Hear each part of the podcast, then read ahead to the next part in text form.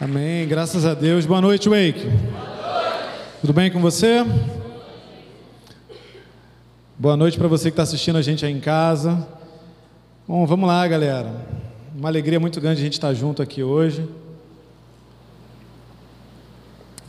Se a gente ainda não teve oportunidade de, conhecer, de conversar, né? Se você não me conhece, meu nome é Rafael. Eu sou casado com a Isadora, que está aqui na frente, linda, gravidíssima do nosso primeiro filho, Davi. A gente já está aqui na academia já tem uns, alguns anos e Deus tem sido bom com a gente aqui. E desde o início do ano a gente começou a caminhar junto com a Ju e com o Carlinhos aqui na Wake. Deus deu uma direção clara para a gente, para que a gente estivesse aqui. É, e como Deus tem confirmado isso ao longo do tempo, como a gente tem vivido coisas ainda não vividas, como o Carlinhos tem falado. E tem sido uma alegria a maneira como eles receberam a gente, mas não só ele, a maneira como todos vocês receberam a gente. O nosso coração é muito feliz e a gente é grato a Deus pela sua vida também. Bom, gente, a gente está falando desse tema aí de multiverso da sabedoria que Deus colocou no coração do Carlinhos. E ele falou comigo essa semana que ele tinha tido essa percepção de falar sobre adoração em relação a um tema, a uma cena que ele viu no filme. É, ele me, não, quantos aqui já viram um filme? Você pode levantar a mão aí? Eu não tinha visto até essa semana. Né? Ah, é verdade, o multiverso. É que não está o multiverso. É o multiverso da loucura lá do Doutor Estranho. Ah, agora fez todo sentido, né? Então, esse é o filme. Eu não tinha visto ainda, fui ver. Né? E ele comentou comigo sobre uma cena que tinha no filme lá, que aí quem, quem viu vai lembrar, quem não viu faz tempo, o spoiler já vai ter que fazer parte. É, em que ele está lutando com um outro doutor estranho, e aí ele esbarra num piano, tem umas, umas pautas musicais que voam, e aí ele pega meio que umas notas e começa a jogar as notas no outro cara lá, uma parada meio psicodélica. E, e, é muito bacana a cena, mas o interessante foi que, que quando o Carlinhos me, me mandou mensagem, ele disse para mim que a percepção que ele tinha tido é de que algo saía do cara. Né? Na verdade, no filme não é exatamente isso, essas coisas das notas sendo jogadas, mas o que o Carlinhos falou ficou mais no meu coração do que efetivamente a cena do filme. Né? E aí, com base no que a gente conversou, com base naquilo que eu meditei, então a gente vai falar hoje sobre adoração, mas com um enfoque específico, né? porque adoração é um tema muito amplo e tem muita coisa para a gente falar. E o que Deus colocou no meu coração para a gente falar hoje é sobre o poder da adoração para impactar pessoas e ambientes. Porque uma outra coisa que ele falou para mim é que ele tinha tido uma percepção do poder da adoração no reino espiritual. Então a gente não vai falar de música hoje, como acontece lá na cena, é, mas a gente vai falar então de uma forma mais ampla sobre adoração como um todo. Mas antes da gente entrar nesse enfoque que Deus colocou no meu coração, eu queria que a gente estabelecesse alguns conceitos primeiro para que a gente pudesse estar numa mesma base igual e a gente consiga avançar naquilo que a gente vai falar. Eu quero convidar você a abrir a sua Bíblia lá no livro de João, no capítulo 4. Livro de João, capítulo 4, no versículo 19. Enquanto você vai abrindo aí, é, nesse capítulo, Jesus conversa com a mulher samaritana num poço que Jacó havia é, cavado naquele lugar e que servia de abastecimento de água para aquele povo. E eles vão conversando sobre várias coisas ao longo desse, desse capítulo, e uma das coisas sobre as quais eles conversam é a adoração. E esse é um texto clássico, inclusive, que a gente costuma utilizar para falar sobre adoração. Né? Então, enfim, a gente vai começar lá a partir do versículo 19. Eu quero só ler a parte especificamente que a mulher fala com Jesus sobre isso. E diz assim: Disse a mulher: Senhor, vejo que é profeta. Nossos antepassados adoraram neste monte, mas vocês, judeus, dizem que Jerusalém é o lugar onde se deve adorar. Jesus declarou: Creia em mim, mulher. Está próxima a hora e em, em que vocês não adorarão o Pai nem neste monte, nem em Jerusalém. Vocês, samaritanos, adoram o que não conhecem, nós adoramos o que conhecemos, pois a salvação vem dos judeus. No entanto, está chegando a hora, e de fato já, já chegou, em que os verdadeiros adoradores adorarão o Pai em espírito e em verdade. São estes os adoradores que o Pai procura. Deus é espírito e é necessário que os seus adoradores o adorem em espírito e em verdade. Só até aí. Amém. Então, como eu disse, a gente vai falar aqui de alguns conceitos. São três coisas que a gente vai estabelecer antes da gente entrar no enfoque específico. A primeira coisa delas é justamente que a adoração não é apenas música. Música e adoração não são necessariamente sinônimos. É só a gente pensar que música na igreja, quando a gente louva a Deus, sempre é adoração. Mas adoração nem sempre vai envolver música. Inclusive, a gente vê isso aqui nesse texto. É, eu lembro que quando eu me converti há uns 20 anos atrás, eu acho, se eu não me engano, está fazendo esse ano, É, eu não ouço muito mais isso na igreja hoje, mas antigamente se falava muito disso, de que o louvor era basicamente dividido em dois momentos, em músicas de louvor e músicas de adoração. Músicas de louvor, música rapidinha, que a gente pula, dança, e música de adoração, que seria a música que você está mais contrito, chorando. E aqui, isso não faz muito sentido aqui na nossa igreja, né? Que a galera pula no meio da música lenta também. Então, assim, a gente está sempre animado, independente do ritmo da música. E isso é muito bom, porque de fato não faz sentido. A palavra não vai mostrar em momento nenhum que só a música lenta é adorar ao Senhor. Você pensa lá no Antigo Testamento, quando os cantores iam na frente do povo de Israel, né, uma direção que Deus dava para lutar numa guerra. Eu duvido que essa música que ia lá na frente fosse alguma coisa muito calminha, muito lenta. Né? O pessoal ia com tudo, porque assim, era guerra. Se você pensar, os músicos estavam na frente, não eram exatamente as melhores pessoas para estar na frente numa guerra. E eles já estavam encontrando direto com o exército inimigo e vendo eles ali na frente. Então, assim, ou você estava animado, ou ia bater um desespero em você. Porque tinha muita gente olhando para você ali do, outro, do, do exército inimigo. Então essa diferenciação, ela não faz sentido, né? Como eu disse, música, ela faz parte de adoração, mas adoração não é simplesmente música. A música é um instrumento de adoração, é uma maneira pela, pelas, uma das maneiras pelas quais a gente adora a Deus. Esse texto aí a gente vai ver que Jesus fala né, que os adoradores adorariam em espírito e em verdade, e em nenhum momento ele diz para a mulher samaritana que os verdadeiros adoradores cantarão, os verdadeiros adoradores vão é, tocar algum instrumento. E isso, na verdade, é uma boa notícia para a gente. Porque se você pensar bem, Deus distribuiu talentos pelo corpo de Cristo. Pessoas têm talentos diferentes. Uns, né, como a galera aqui do louvor, tem talento para cantar, para tocar, mas nem todo mundo tem esse talento. Então, se a adoração fosse apenas música, quem tem o talento de música teria um desempenho de adoração superior a quem não tem. E Deus não trata a gente com desigualdade. Existem coisas, na maior parte da Bíblia, o que Deus exige de nós é comum a todos nós e isso significa que a gente pode ter o mesmo desempenho diante de Deus. Então, graças a Deus, porque a adoração não é apenas música, amém? Então, esse é o primeiro ponto. Adoração não é sinônimo de música. Segundo ponto, Deus procura adoradores e não adoração. Lá no versículo 23, Jesus fala exatamente isso. Lá no finalzinho, são estes os adoradores que o Pai procura. Deus não está à procura da adoração por si só. Deus procura pessoas que têm um coração que adoram. Até porque no céu Deus criou a adoração e ele tem a adoração perfeita. Quando a gente lê lá em Apocalipse, Hoje de manhã o pastor Hélio leu um pedacinho lá, mostrando que os anciãos, os anciãos eles se dobram diante de Deus e eles cantam e eles celebram a Deus. Então a adoração perfeita que Deus criou para ele mesmo está lá. E ele não está carente. Deus não está né, desesperado atrás da atenção e da adoração. O que ele quer é o nosso coração. O que ele quer são pessoas que adoram ao Senhor. E isso é uma forma que Jesus mostrou aqui nesse texto para dizer que, é, que é, a verdadeira adoração está disponível para qualquer um de nós. Deus quer isso de você, Deus quer isso de mim. Deus quer encontrar na sua vida alguém que adore, alguém que viva uma vida de adoração diante de Deus. Amém? Então, primeira coisa, música e adoração não são sinônimos. Segunda, Deus procura adoradores e não adoração. E terceira, é a definição que a gente usa aqui na escola Atos que adoração é um estilo de vida. E se você ainda não fez a Atos 2023, está aí, gente. Por favor, não dá mole. Vem para cá porque Deus quer transformar a sua vida e quer impactar você de diversas formas. Adoração é um estilo de vida, é uma maneira como a gente vive diante de Deus. Quando Jesus vai falar que, né, que Deus está procurando pessoas, isso tem uma, uma relação com o estilo de vida, com a maneira como a gente vive. E tem alguns exemplos aqui de coisas que envolvem esse estilo de vida de adoração. Por exemplo, valorizar a Deus. Quando a gente vive uma vida de adoração, a gente coloca o Senhor num lugar de valor, de centro na nossa vida e que todo o resto das áreas da nossa vida precisam orbitar em volta dele. Um dos textos que me confronta muito na palavra é quando Jesus ele, ele fala a respeito do. Né, comparando o reino dos céus com uma série de coisas, e ele diz que o reino de Deus é semelhante a um negociante de pérolas, que ele encontra uma pérola que vale mais do que tudo e aí ele vai lá, vende tudo o que ele tem para poder comprar essa pérola de mais valor. Ou seja, valorizar a Deus no nosso dia a dia. Uma outra coisa, responder a Deus, né? obedecer a palavra do Senhor e colocar ela em prática no nosso dia a dia, independentemente de isso ser difícil. Porque às vezes a gente está numa situação difícil e a gente ouve às vezes as pessoas falando como se uma situação difícil fosse a razão e motivo pelo qual relativizar a palavra de Deus.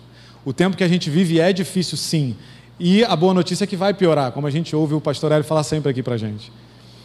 E a gente não tem que esperar que as coisas melhorem para praticar a palavra, a gente tem que desafiar a realidade que está na frente da gente e colocar a palavra em prática. Um outro, um outro exemplo de algo que envolve a vida de adoração: submeter-se a Cristo. Trabalhar com submissão diante de Deus, se colocar em submissão diante de Deus, é se colocar numa posição em que não tem mais espaço para a gente. O espaço é dele, ele escolhe, ele decide, e a gente se submete, vai adiante com ele. E um último exemplo: confiar em Deus. Confiar em Deus para que a gente possa perder o controle da nossa vida e deixar Ele controlar. Confiar em Deus para, mesmo quando a gente olha para as circunstâncias ao nosso redor e a gente acha que as coisas parecem muito que vão dar errado, e a gente continua confiando e segue em frente. Porque eu e a Isa, sempre que a gente conversa sobre algum problema que a gente passa, a gente sempre costuma dizer que Deus gosta de emoção. Em geral, as coisas nunca vão como você queria que fossem. Né? Eu não lembro quem falou isso aqui esses dias, mas sabe aquela coisa de você parar para orar e falar, Deus, então, eu estou com esse problema e tal. Eu pensei bem, se você parar para pensar comigo, o senhor podia fazer isso, podia fazer aquilo, podia fazer aquilo outro, e a gente traça o plano e coloca para Deus. E aí Deus vai faz o quê? 100% diferente daquilo. Traz aquela emoção boa, você fica com o coração na mão, mas você sabe que Deus vai fazer alguma coisa, vai chegar no final com tudo certo. Então, gente, adorar a Deus não é um momento específico, não é uma única coisa que a gente faz, mas é um estilo de vida que a gente vive em todos os nossos dias. Em 1 Coríntios 10, 31, você não precisa abrir, pode só anotar aí. Espero que você esteja anotando, né, gente? Vai anotando aí que a gente está ouvindo isso todo domingo. Se você não anotar, é porque você não quer, né? Mas vamos lá. 1 Coríntios 10, 31, Paulo diz assim: quer vocês comam, bebam ou façam qualquer outra coisa façam tudo para a glória de Deus. Tudo que há na nossa vida precisa glorificar a Deus.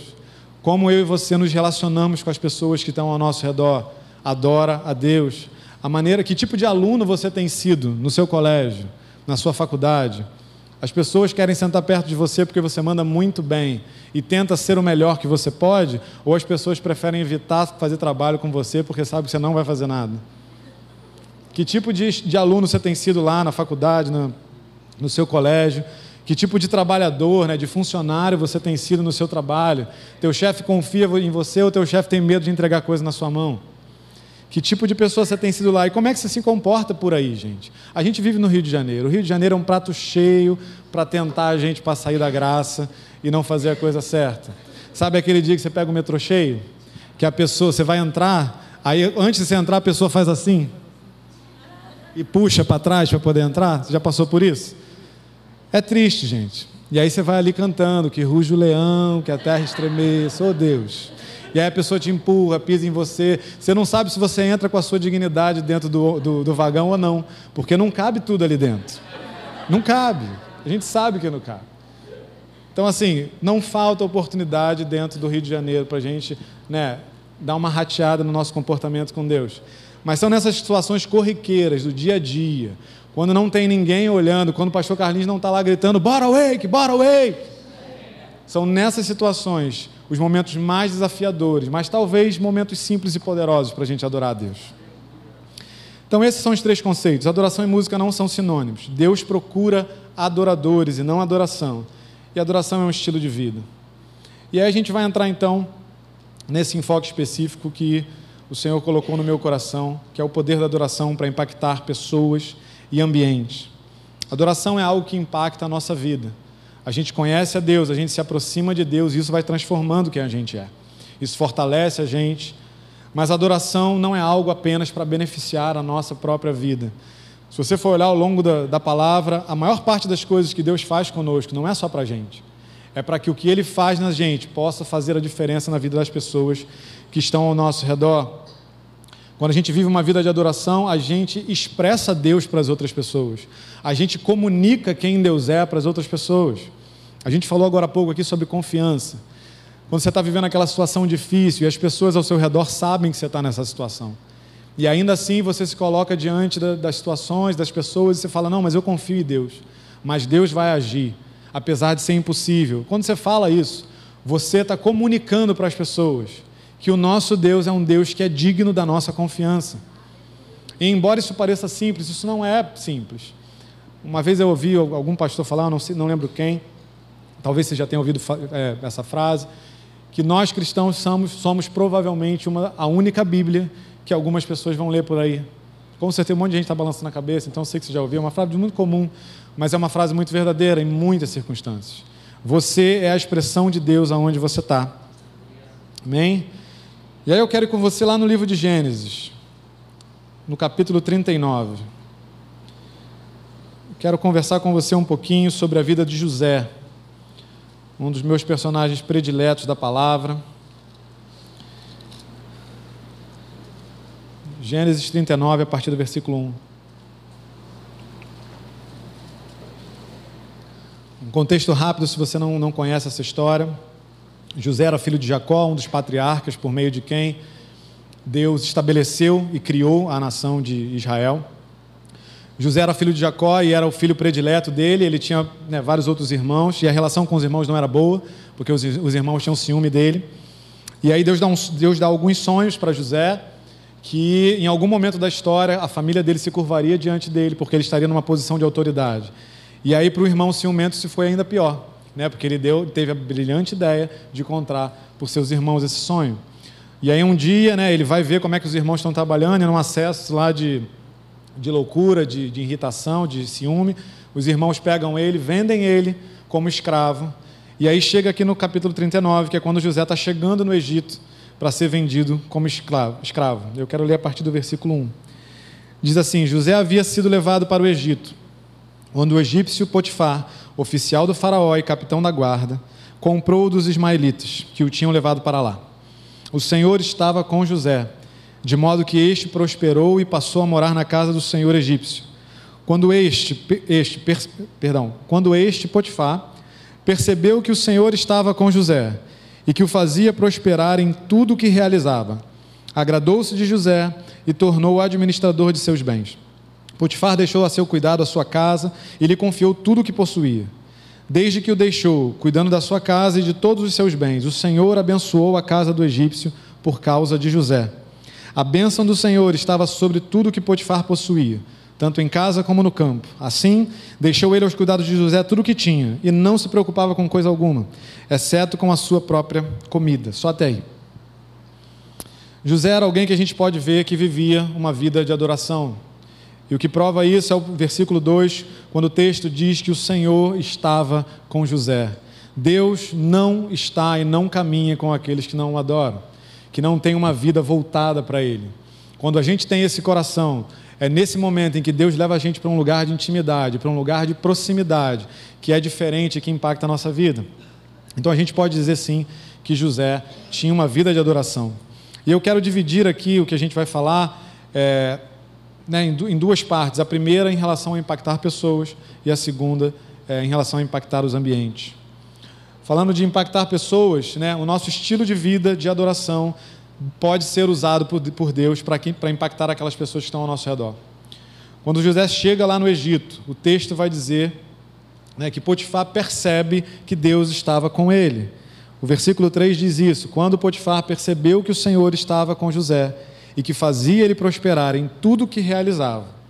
Ou seja, alguma coisa na vida de José, na maneira dele viver, chamou a atenção de Potifar e fez ele perceber Deus em José.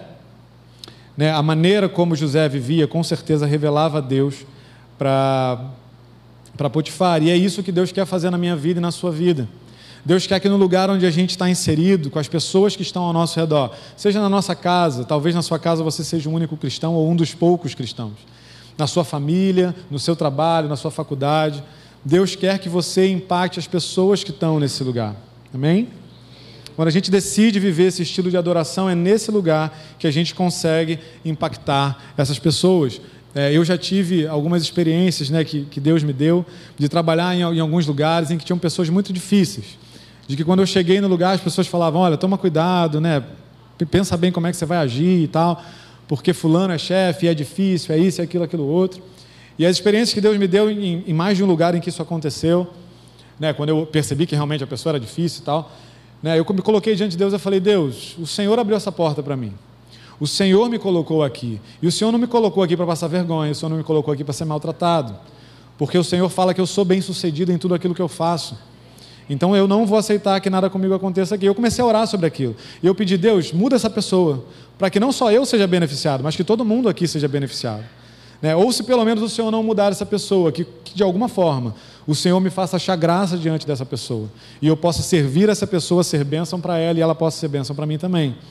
Gente, graças a Deus, eu já tive as duas experiências. Deus fez isso. Em algumas circunstâncias, Deus mudou a pessoa e tudo mudou naquele ambiente. Em outras, Deus mudou a maneira como ela se relacionava comigo. Não porque eu sou melhor um profissional do que qualquer outra pessoa das equipes que eu, que eu trabalhei, mas Deus tem uma aliança conosco. Deus quer mudar a situação que a gente tem com alguma pessoa por amor a nós. Eu não sei como é que está dentro da sua casa hoje, mas se esse é o lugar onde você precisa impactar a vida de alguém, se preocupe apenas em fazer isso, porque Deus vai honrar o que você está fazendo. Deus vai honrar a tua atitude, o teu comportamento e a tua vida vai impactar essas pessoas. Sirva as pessoas com quem você vive.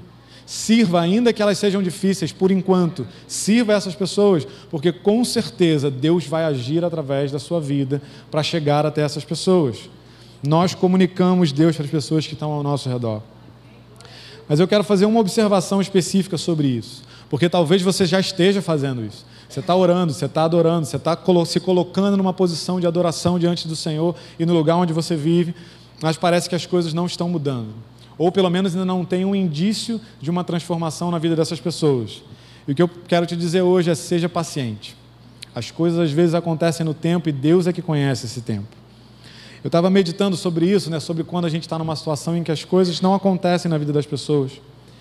E a palavra, quando ela fala da maneira como a gente interage com o outro para pregar a palavra, ela usa muito a metáfora de plantio, né, de colheita. A gente tem, por exemplo, é, em João, aí no capítulo 4, também no versículo 37, né, Jesus afirmando que assim é verdadeiro o ditado: um semeia e o outro colhe. Em 1 Coríntios 3,6 também tem Paulo dizendo: Eu plantei, Apolo regou, mas Deus é quem fez crescer. Ou seja, é um processo. E existem etapas para esse processo. E as etapas que precisam de uma intervenção ativa nossa são as etapas de plantio da semente, de regar a terra e de colher o fruto. Só que a gente dá valor diferente para cada uma dessas, dessas, dessas etapas. A que a gente mais valoriza sempre é colher o fruto. É quando você vai lá, prega para alguém, ora por alguém, aquela pessoa pede para aceitar Jesus, e aí você fala, cara, eu estou muito crente, Deus é comigo, Ele está me usando a beça. E aí você vai lá, fala, a pessoa se converte, você fala, ei, colhi, colhi, graças a Deus, e você se anima, e você, a gente supervaloriza essa etapa do processo, porque é uma bênção, é uma alegria. Tem uma, uma, outra etapa que a gente também valoriza, mas aí já valoriza um pouco menos, que é a coisa do plantio da semente. Sabe, com certeza todo mundo aqui já ouviu. A gente se pregou para alguém, ou alguém estava contando para você, não, porque eu fui lá, eu preguei, eu falei, eu orei, mas a pessoa não se converteu, mas pelo menos a semente foi plantada. É quase que um prêmio de consolação, sabe? Já percebeu? É quase que um prêmio de consolação. Tipo, fica, olha, pelo menos a semente foi plantada. E aí você se sente bem, dá aquela massageada, você segue em frente mas também é uma etapa que a gente valoriza. Mas tem a etapa do meio, que é o regar a terra, que normalmente é aquele momento em que você não vê a semente. Talvez a semente nem germinou ainda, ainda nem tem uma plantinha lá. Lembra da coisa do feijão? Que sai a plantinha, talvez não tenha aquilo ainda. E você não está vendo nada. A única coisa que você pode fazer é regar. Só que essa, essa etapa do processo é tão importante quanto. E talvez o que Deus queira que você faça hoje é só regar a terra. E por mais que você não veja, faça por fé. Continue vivendo, continue pregando, continue servindo, porque no tempo certo vai germinar. E se você não colher, não tem problema, porque o importante é que as pessoas sejam colhidas para o reino. Não importa se sou eu ou se você que está colhendo, o importante é que você faça aquilo que Deus quer que você faça no momento em que Ele te colocou. Se é para regar, regue.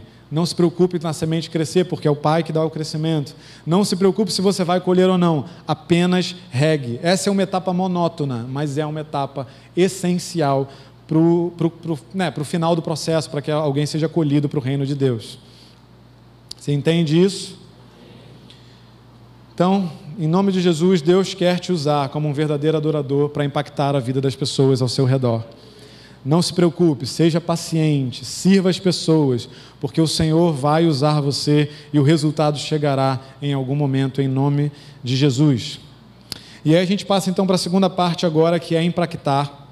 o ambiente, um estilo de vida de adoração, ele também impacta o ambiente no qual nós estamos inseridos.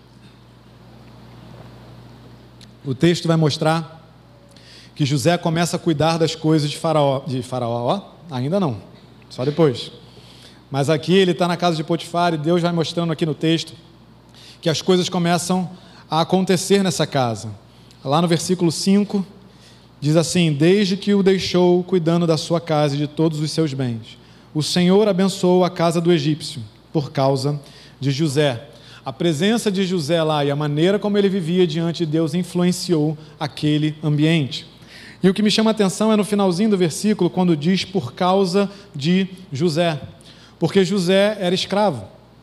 O único lugar onde José vivia era na casa do seu senhor, que era Potifar.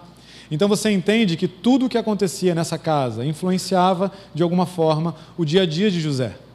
Ou seja, se a prosperidade não estivesse ali, o próprio José também não prosperaria. Então, quando Deus olha aquele ambiente, ele coloca a bênção sobre um ambiente que não servia a Deus, por amor a José. E tudo aquilo que Potifar tinha, que era alguém que não servia a Deus, começa a ser abençoado, para que naquela bênção, naquela prosperidade, o próprio José também prosperasse. E eu creio que é isso que Deus quer fazer na minha vida e na sua vida. Deus quer abençoar e mudar os ambientes no qual nós estamos inseridos, né, para por, por, nossa causa e também por causa das pessoas que estão ao nosso redor. Deus quer agir na nossa casa, na nossa empresa, no nosso trabalho, na nossa faculdade, no colégio. Deus quer mudar o ambiente. E às vezes você está numa situação difícil. Né? Às vezes você está num lugar em que você está tentando sobreviver ali dentro. E as coisas parecem que não mudam. E eu queria também fazer uma observação sobre esse ponto. Sobre os lugares que talvez ainda não mudaram. Assim como em relação às, em relação às pessoas às vezes leva tempo. E a mensagem é a mesma: seja paciente. E nesse caso, existem duas possibilidades. Se o ambiente em que você está não, não aparenta sinais de mudanças ainda, né, significa que talvez ainda não chegou o tempo dessa mudança. Deus ele age no tempo, como eu falei agora há pouco. Deus conhece o tempo e o modo de realizar todas as coisas. E os ambientes eles podem mudar, mas Deus sabe como fazer e quando fazer. A gente às vezes fica preocupado porque a gente se atrasa, a gente perde a hora, mas Deus não faz isso. O tempo serve a Deus, não é Deus que serve ao tempo. Ele criou o tempo, ele está acima do tempo ou fora do tempo. E ele vai trabalhando em tudo aquilo que é nosso, em tudo aquilo que faz parte da nossa vida ao longo do tempo, porque Deus trabalha com processo. Então Deus quer impactar esse ambiente que você está, Deus quer mudar a situação da empresa em que você está hoje para que você prospere na prosperidade da tua empresa. Deus quer fazer com que o ambiente da tua sala de aula seja mais agradável. E se as ideologias chegam, se as coisas enganosas chegam, ore por aquele lugar e se posicione sobre aquele lugar. Porque enquanto você estiver ali, há luz naquele lugar. Há um servo do Senhor com autoridade para dar ordem ao ambiente. E esse ambiente pode mudar. E se, a, se, as circunstâncias não aparentaram ainda que vão mudar, não esmoreça, não desanime, siga em frente e permaneça firme, porque no tempo Deus pode mudar todas as coisas. Mas existe uma segunda possibilidade em relação a isso. E a segunda possibilidade é que talvez Deus não vá mudar o ambiente onde você está. Porque talvez Deus quer usar esse ambiente para mudar você, para me mudar. Só que nesse caso eu quero que você exclua a sua casa porque na sua casa há uma promessa de Deus. Deus olha para você, Deus olha para mim, vê a nossa família, há uma promessa para que nós sejamos salvos juntos com a nossa casa. Então, nesse, nessa possibilidade, exclui a sua casa, só os outros ambientes onde você vive. Talvez Deus vá usar o ambiente para transformar você. Talvez Deus queira trabalhar na sua vida em aspectos do seu comportamento, do seu caráter, em que situações difíceis às vezes ajudam você e eu a mudar. Um exemplo que veio à minha cabeça, que Deus me lembrou, é do próprio Jesus quando ele é levado para o deserto. O Espírito Santo leva ele para o deserto, e quando Jesus chega no deserto, o deserto não floresce. O deserto não deixa de ser deserto. Embora podia, né? Porque imagina, Jesus chegava lá e zuf, ia florescer tudo. Mas não é isso que acontece. A companhia que Jesus tem ali, fora o Espírito Santo, obviamente, né? durante um período de tempo daquele jejum e daquele deserto, Jesus tem a pior companhia possível que é de Satanás. Que vai para lá tentar ele um monte de coisa. E essa companhia só vai embora quando ele se posiciona em tudo aquilo que era necessário, quando ele é tentado em tudo aquilo que era necessário. Mas o melhor é que, né, usando o registro que tem em Lucas 4, que fala disso, em Lucas 5, o Espírito Santo tira Jesus do deserto e ele sai no poder do Espírito. Porque aquilo que o Espírito Santo queria fazer nele naquele ambiente foi feito. E agora ele podia sair no poder para fazer e cumprir aquilo que Deus tinha estabelecido para ele fazer na terra, como filho de Deus. Então, às vezes, ambientes difíceis mudam quem nós somos. Trabalham na nossa vida, fazem a gente ficar mais forte, fazem a gente amadurecer. Mas, independentemente de quais as duas opções, o ponto principal é Foque em Deus e adore a Ele com o seu estilo de vida, onde você estiver, porque Deus quer usar a sua vida para transformar ambientes também. Amém? Mas aí a pergunta que fica é: como que eu faço para colocar na prática essa vida de adoração? Como é que eu trago isso para o meu dia a dia? Como é que eu faço isso acontecer de fato, de maneira prática? E o que Deus colocou no meu coração, dentre várias coisas que a gente pode fazer, é uma muito simples, que é buscar conhecer a Deus. O texto diz aí, no, vamos, perdão, vamos voltar lá em João 4? Volta lá comigo. Opa, foi eu aqui, desculpa, escorregou.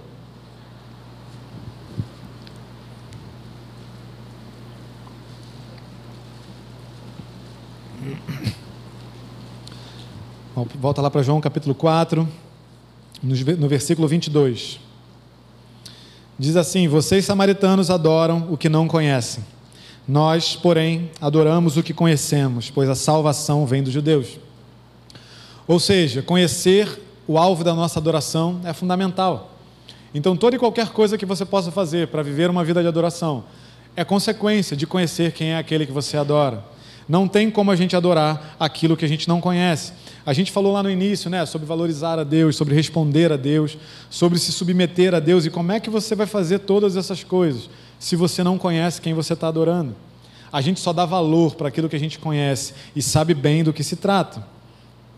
Então isso é fundamental para nós. Eu preciso conhecer quem eu adoro e o conhecimento de Deus é uma base sólida para nós construirmos a nossa vida de adoração. E aí eu queria abrir um, um parêntese bem rápido sobre isso, falando de conhecer a Deus. Enquanto eu estava meditando sobre isso, é, eu estava ouvindo uma música que falava sobre um momento lá do povo de Deus no deserto.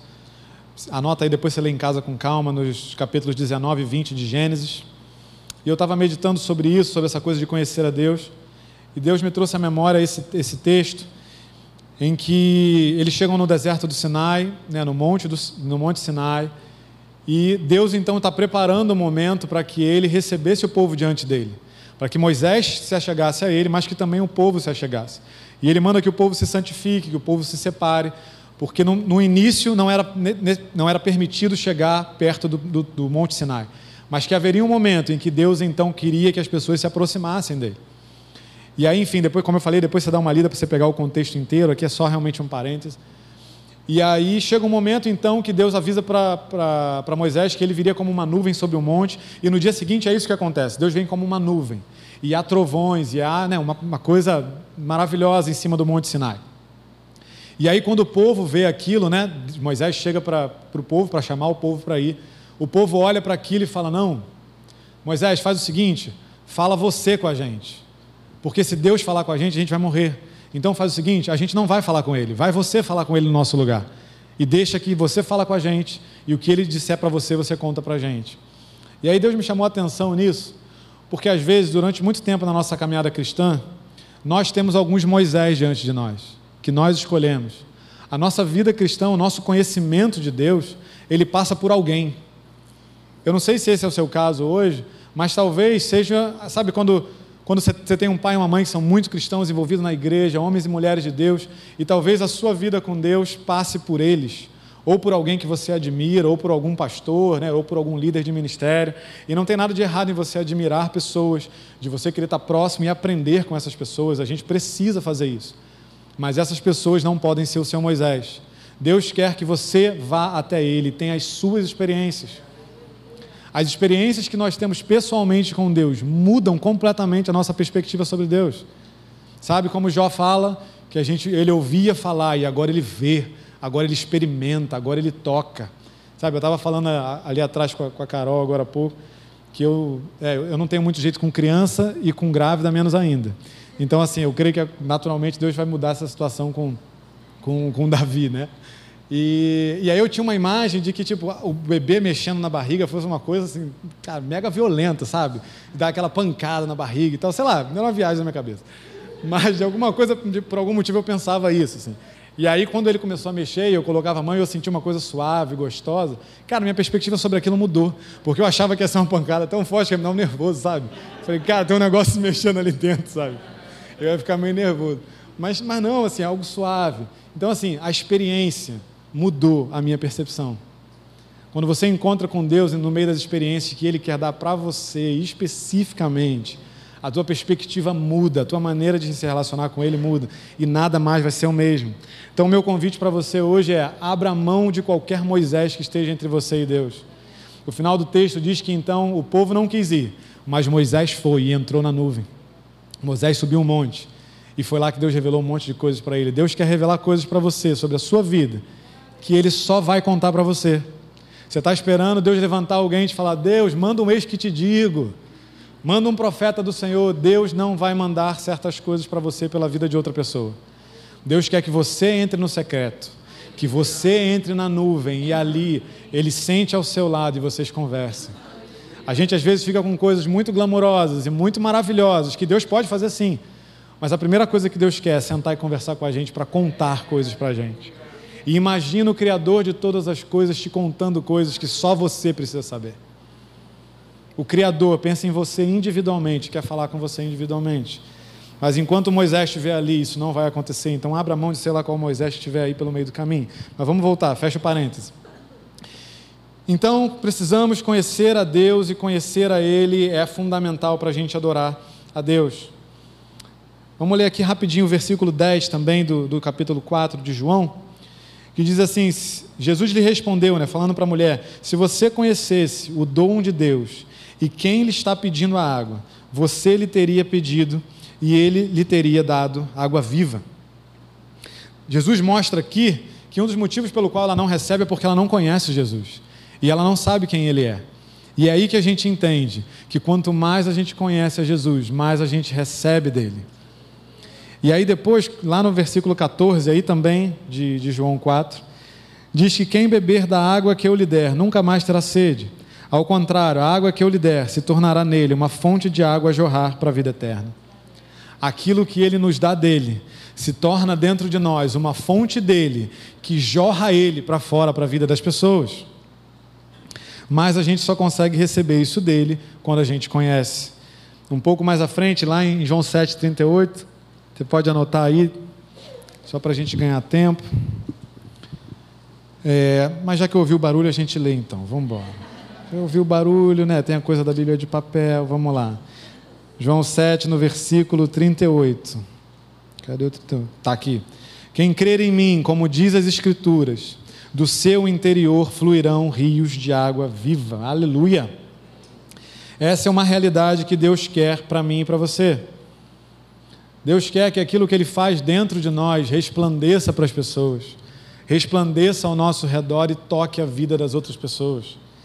O estilo de vida de adoração, ele ressoa para fora de nós, como se ele fosse música. Eu toco violão e sabe quando você pega o violão e você está batendo ali na corda, o som que você ouve é do que sai de dentro dele. E é isso que ficou no meu coração quando o Carlinhos falou para mim de que ele teve uma percepção de algo saindo de nós. Deus quer produzir algo dentro de nós, uma fonte que jorre e que alcance pessoas ao nosso redor. A gente estava cantando aqui agora há pouco que ruge o leão e que a terra estremeça. Uma das formas de Deus rugir no nosso tempo é através da nossa vida. O que está dentro de nós precisa ecoar Deus para as pessoas, precisa expressar Deus para as pessoas ao nosso redor. E isso não necessariamente é com palavras. Se você consegue falar e você consegue pregar para as pessoas, ótimo. Mas se você ainda não está com essa coragem, não tem problema nenhum. Viva. O pastor Hélio falou isso hoje: o exemplo é que faz a diferença. As pessoas estão olhando para nós. As pessoas querem saber o que a gente pensa, qual a opinião que a gente tem sobre os temas, sobre o que está acontecendo aí fora. As pessoas olham para nós e querem saber porque de alguma forma elas percebem que a verdade está em nós, que o Senhor está em nós e o que a gente diz, o que a gente fala, a maneira como a gente vive faz muita diferença. Então, em nome de Jesus, eu quero te convidar a isso, a viver uma vida diante de Deus, em que de você flua rios de água viva para a vida das pessoas. A gente seguir para o final aqui, eu quero ler um pequeno texto de C.S. Lewis, que eu li há uns anos atrás. Eu não sei exatamente de que livro é dele, porque eu li isso num outro livro, num outro texto. Mas é um texto que eu encontrei nas minhas coisas lá e, e né, eu, eu vi que tudo, tinha tudo a ver com o que a gente está falando aqui hoje. Ele diz assim: a vida cristã é diferente, é mais difícil e mais fácil.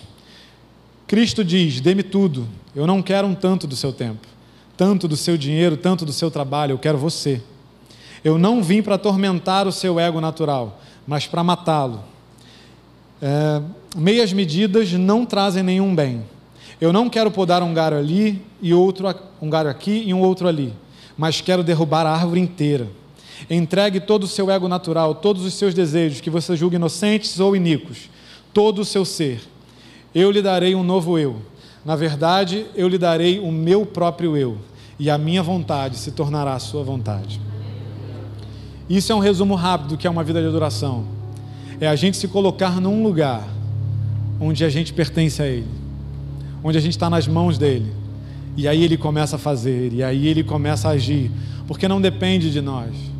Não é um lugar de capacidade intelectual que vai impactar pessoas, não é uma habilidade no falar, não é necessariamente todo o conhecimento teológico que você tem sobre quem é Deus, mas é Deus agindo por meio da sua vida que convence pessoas, é o Espírito Santo através de cada uma das coisas que você fala e que você faz que chegam até a vida das pessoas.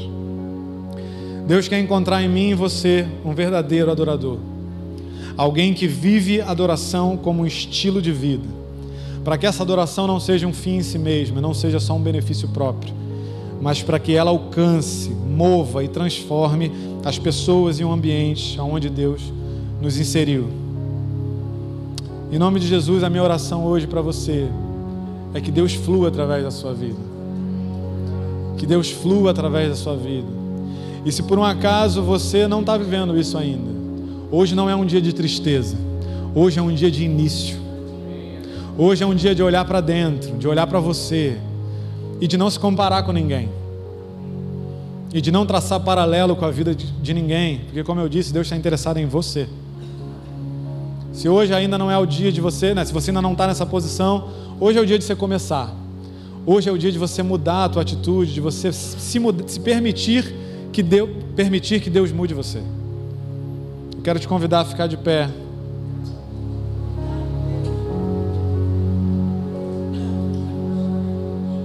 Quero chamar o Carlinhos aqui em cima para ele orar pela gente. Mas antes dele começar a orar, eu queria te, te dar um tempo para você fechar os seus olhos aí no teu lugar. Para você pensar um pouco em você e no teu relacionamento com Deus, em como vai essa vida. Eu não sei como é que tem sido os seus dias. A gente está falando aqui talvez de um estilo de vida de adoração, de algo profundo e intenso com Deus. Mas talvez você nem, nem conhece Jesus ainda. Ou talvez você até conheça Ele, mas você está iniciando essa caminhada. E Deus quer que você avance, Deus quer que você chegue em lugares maiores com Ele, Deus quer que você o conheça. Mas tem um tempo aí entre você e Deus para falar com Ele, para abrir o teu coração, para se autoavaliar se for preciso.